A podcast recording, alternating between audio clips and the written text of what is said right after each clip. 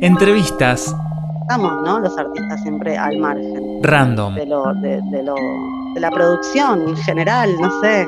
De repente estalló eh, esta idea, ¿no? De mujeres haciendo de hombres como una novedad. Entrevistas random. random. Y a la vez, tomá, somos mujeres que, lo, que, te lo está- que te estamos mostrando lo que sos, ¿entendés? En este episodio, Valeria Correa. Ella es actriz y desde el año 2003 que integra el grupo teatral Piel de Lava, junto con Pilar Gamboa, Laura Paredes y Elisa Carricajo. Ellas juntas hicieron, bueno, un montón de cosas. Podemos nombrar eh, algunas de las últimas, como es el caso de la película La Flor, de la obra Petróleo, que tuvo función todas las semanas hasta días antes de empezar la cuarentena, si no me equivoco, y del parto de Pilar Gamboa, que estaba ahí explotada haciendo la obra.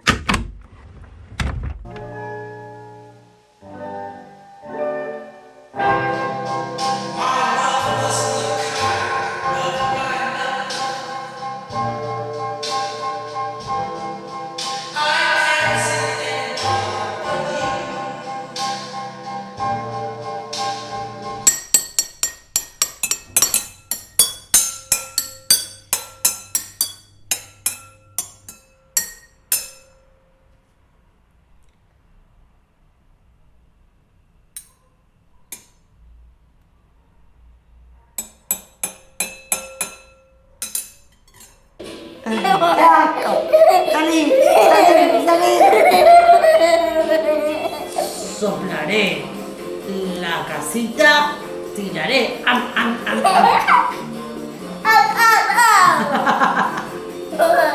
Hiciste eh, en estos días un trabajo muy pequeñito eh, llamado Soplaré, Soplaré y la casita tiraré, puede ser para el CCK. Em, ¿Querés contarnos Sí, un poco de qué sí. se trata? Pues es un ciclo, ¿no? Sí, dale, les cuento.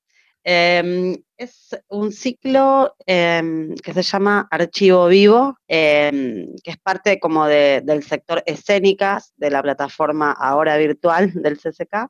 Originalmente era, un ciclo que estaba pensado para hacerlo en vivo. Bueno, a partir de la cuarentena, etcétera, lo, lo pensaron para hacerlo con, con un formato que se pueda ver virtualmente. Bueno, y ahí me, me propusieron, uno tiene que hacer un trabajo a partir de la obra, de alguna obra que hayas visto, una obra de teatro que hayas visto y que te hayan modificado, ¿no? De alguna manera. Así que, mm, bueno, eh, yo lo hice con, con mi compañero, con Manuel Jaime, que es cineasta, entonces pudimos llegar, o sea, yo mm, vengo de otro, de otro formato, ¿no? Como bueno, del teatro, de la dramaturgia, o sea, también actúo en cine, pero la realización en cine para mí es como todo un- una aventura, ¿no? Em, así que bueno, elegimos eh, 1500 metros sobre el nivel de Jack de Federico León, que es una obra que vi en el 99, hace 21 años, y,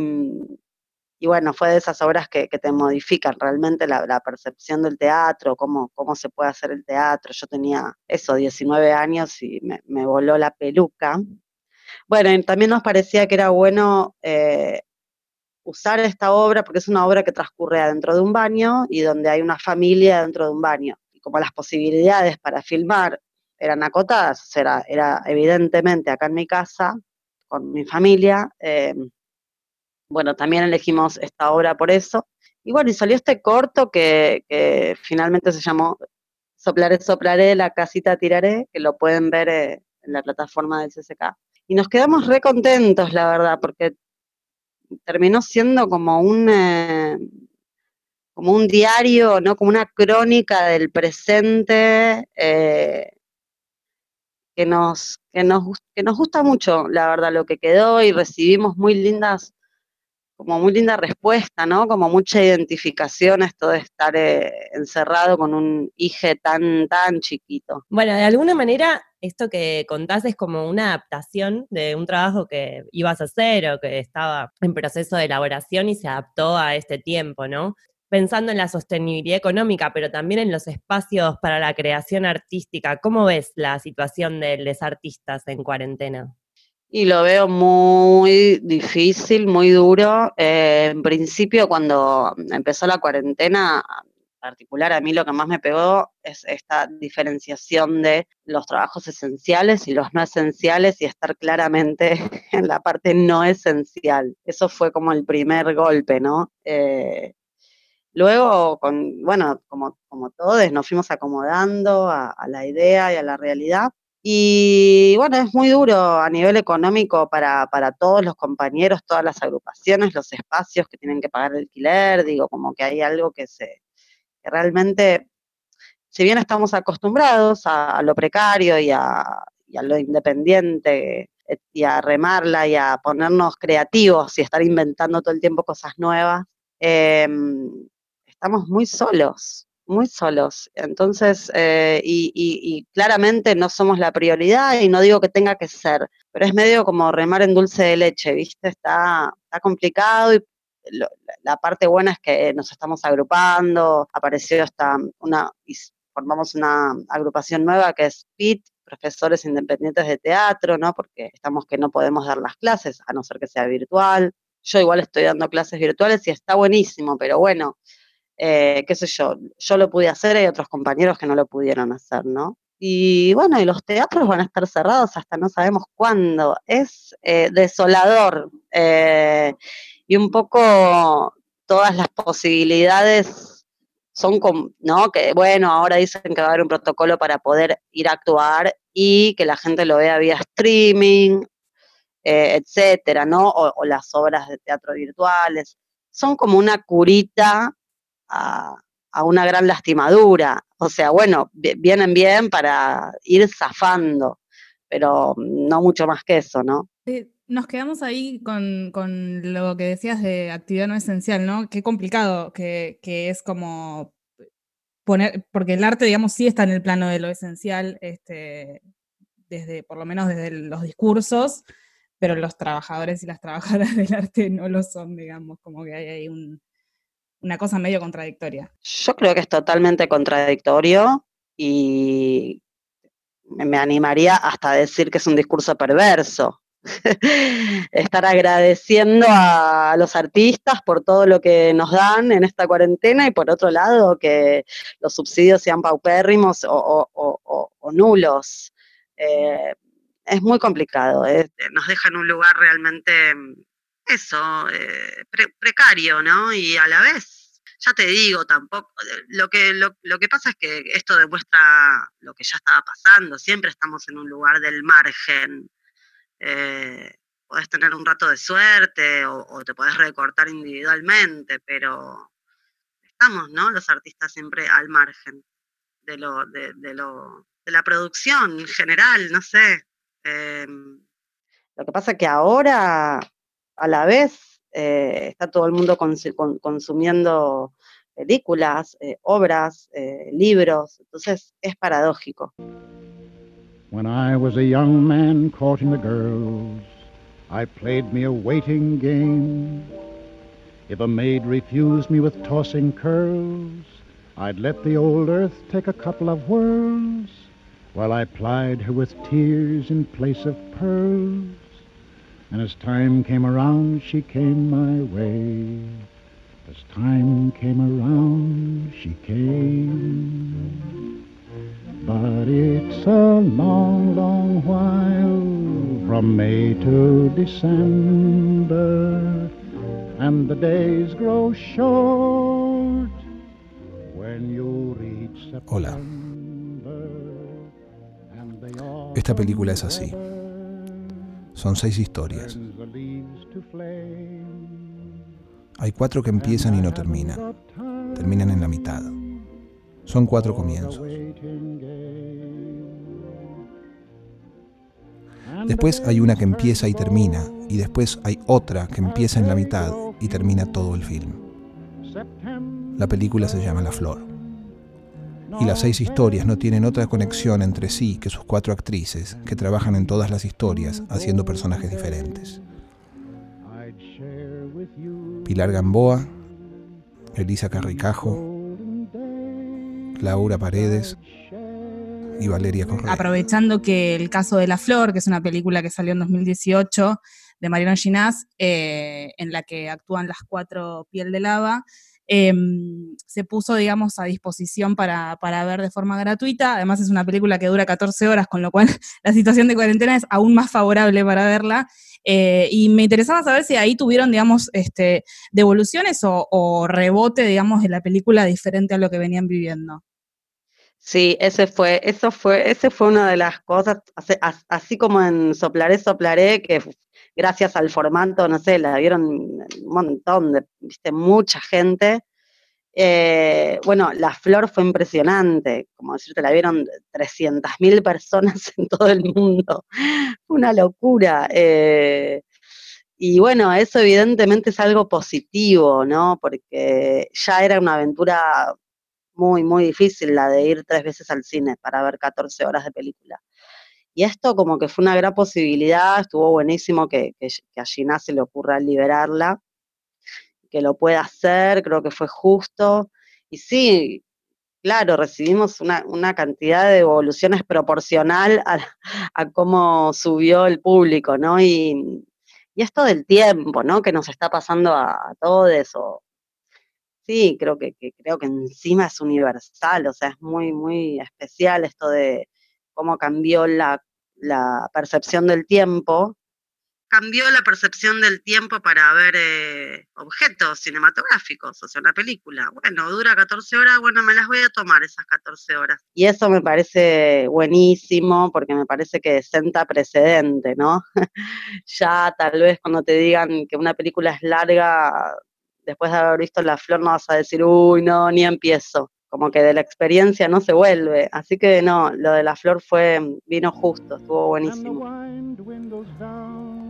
La película está hecha con ellas y en algún punto es sobre ellas. La estoy haciendo hace cinco años. Iba por acá. Momento random. ¿Qué ritual diario no podés dejar de hacer? Así como confesión pedorra, ver, eh, dar una vuelta por todas las redes sociales. Pero así como no puedo arrancar el día si no hago eso. Ah, vos decís diario de arrancar el día. Claro, como tengo que hacerlo, si no. Cuando me levanto.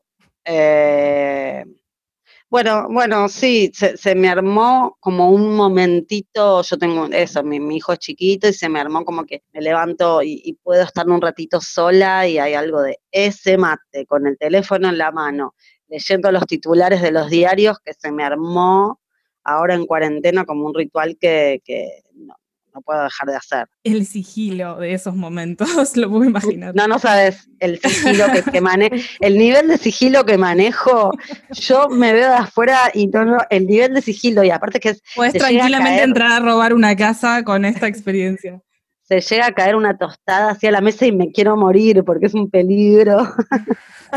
Una de, las cosas que, siempre se eh, rescata, digamos, o se resalta de, Piel de Lava, el, grupo teatral que, integras, es que es una compañía de cinco mujeres, em, perdón, de cuatro mujeres, y con Petróleo pasó que, bueno, generó obviamente una ruptura porque los personajes que la, que la, que la hacen son varones, la obra Petróleo, este, y en una clave humorística, tierna, digamos, también íntima, ¿no? Em, para quienes no la vieron, comentamos así rápidamente que Petróleo son cuatro trabajadores petroleros que viven en, el lugar donde trabajan y se encuentran en una situación este, muy adversa, con frío, con cortes de luz. Bueno, vos este, podrás completar. Em, ¿Por qué pensás que el hecho de que sean varones eh, fue tan resonante, que, actúen de varones? Bueno, mm, por un lado, porque es algo que, si bien el drag king, ¿no? Que es, eh, performar el, género masculino, em, si bien es algo que existe hace un montón, no era algo que estaba visibilizado hasta petróleo. O sea, se, de repente estalló eh, esta idea, ¿no? De mujeres haciendo de hombres como una novedad. La pared que... No me gusta a mí mear mirando para la pared, es una cosa así.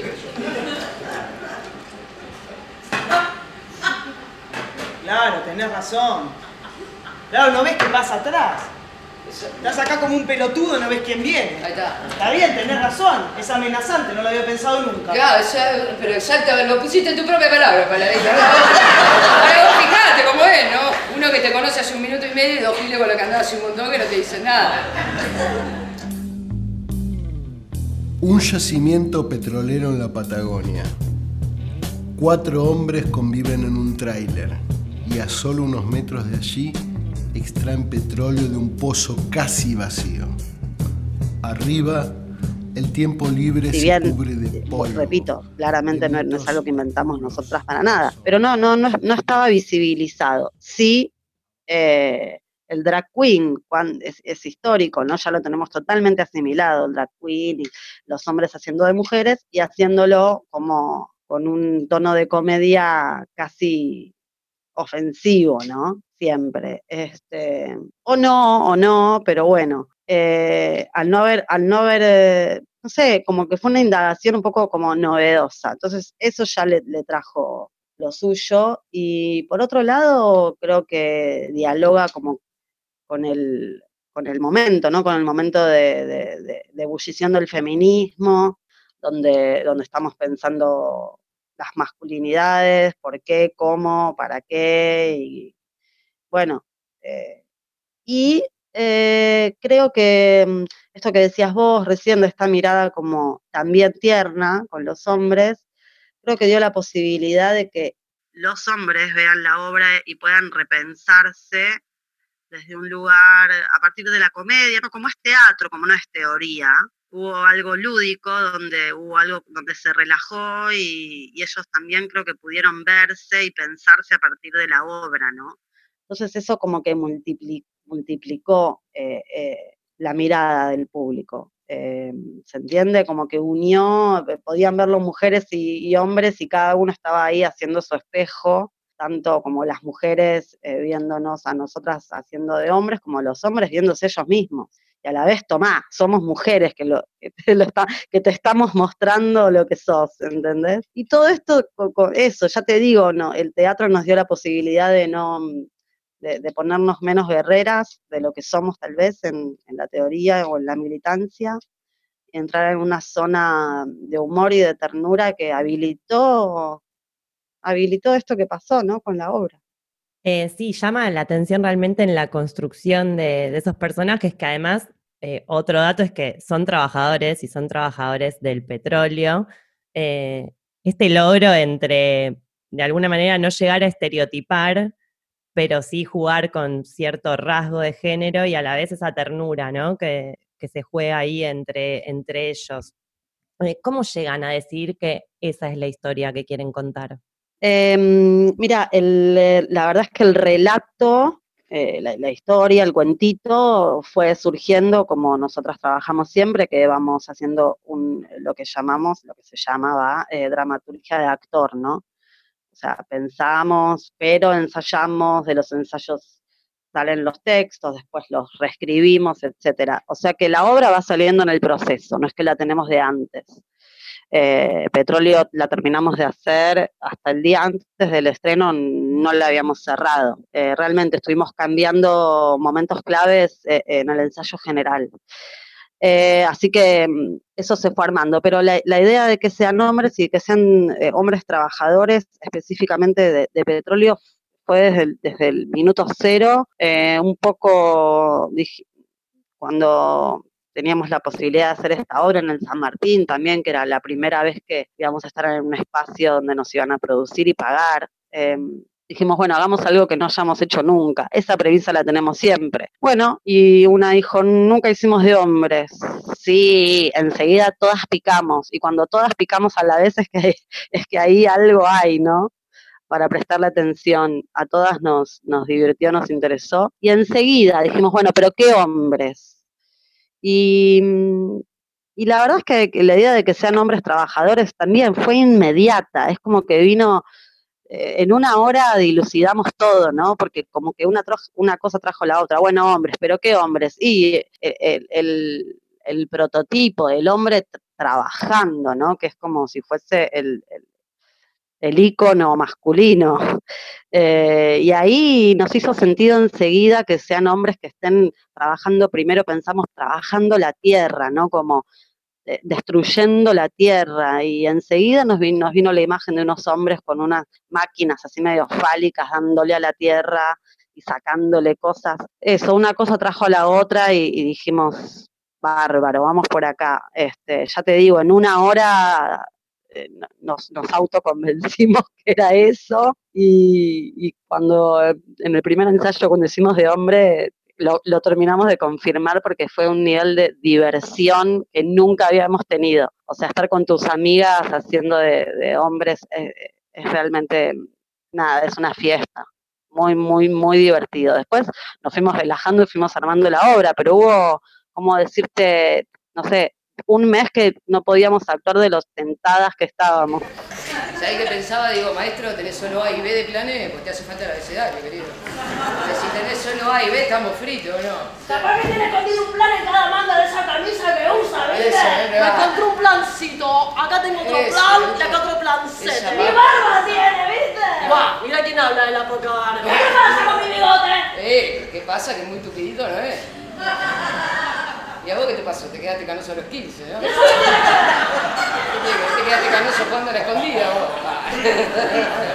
Igual yo era el ingeniero, ¿viste? No le digo nada, me quedo callado. Bueno, eso se ve en la obra también, digamos. Para, para quienes están en la obra hay como una cosa, un clima de fiesta, ¿no? ¿Vos, Lula, viste también? Sí, Nana, y me estallé y ahora que te escucho es como que me la acuerdo y...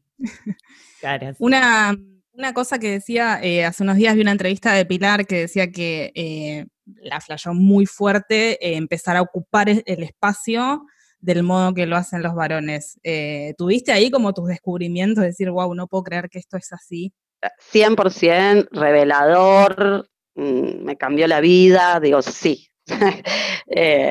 fue muy doloroso, sobre todo ah, dejar los hábitos Em, como femeninos impuestos, eh, porque, porque ahí me di cuenta tan, tan, tan impuestos que, los tengo, ¿no? O sea, como al tener que sacármelos, fue, y eh, con esa dificultad dije, pero ¿qué? Yo estaba sosteniendo todo esto, toda esta bolsa de, caca, eh, estaba sosteniendo por ser mujer. No, horror. Y a todas nos pasó, ¿no? Primero ese proceso y luego empezar a evitar a, al hombre decir, ¿qué? Yo soy esto, digamos. Ah, yo también puedo ser esto. Esto me gusta, esto me gusta, esto me lo quedo. Y bueno, y hay un montón de cosas que me las quedé, ¿no? Ya está, eh, no las voy a soltar más porque son parte mía y simplemente estaban ahí dormiditas. Y hablando de, de roles de género y también espacios, posiciones, Em, ¿Cómo ves hoy el, rol o las posiciones de las mujeres y disidencias dentro de la escena teatral, del arte, del cine? Siendo ustedes también, aparte, un grupo de cuatro mujeres, que es algo que también siempre se, resalta, ¿no? Del grupo. Claro, sí, creo que nuestra particularidad, aparte de las obras que, podamos hacer, em, es, que es que trabajamos grupalmente, todo se decide grupalmente, no hay eh, eh, o sea, todo es horizontal, ¿no? No es, no es una dinámica, un director o una dramaturga decide, los demás acatan. Entonces ahí hay, hay, hay una especie de anarquía organizada que, creo que, que, que, se linkea muy bien con el feminismo, ¿no? Como digo, el feminismo también propone propone otras formas de organización, ¿no? No patriarcales. Y creo que lo grupal, pensado así, es feminista. Eh, bueno, y después en relación a, las mujeres y, disidencias, em, seguimos, seguimos remándola ahora más iluminadas, por suerte, ¿no? Es como, bueno, tenemos un foco sobre nosotras en algunos sectores, obviamente, y creo que lo, que lo estamos pudiendo aprovechar bien. Eh, cada vez más, más mujeres hacen obras, cada vez, o sea, eso, se, está el foco puesto y, me parece que, es un, que está bien aprovechado eh, eh, a nivel artístico. Después a nivel político, no sé, me queda la duda, pero siempre a nivel artístico me, genera un entusiasmo. Cada vez veo más libros, más obras, más películas, más este, notas, eh, libros. Pero, pero bueno, después también ese es como el entusiasmo, ¿no? De la militancia, pero después, la verdad que también no hay, que perder eh, el eje de decir, che, para, a ver, en una película, ¿cuánta, ¿cuántas técnicas mujeres hay? Eh, en, el, teatro oficial, ¿cuántas mujeres ocupan un rol de, dirección? Y, y sigue siendo muy poco. Escuchaste a Valeria Correa, actriz. Valeria, te vamos a despedir.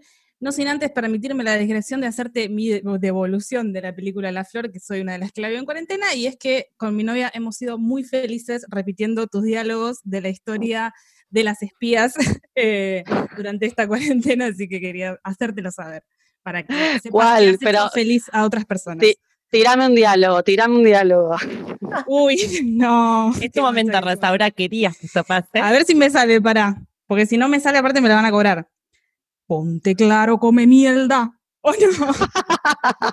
El come mierda es, es, es de locos. Es, hermoso. Bueno, que me alegro muchísimo. Muchas gracias.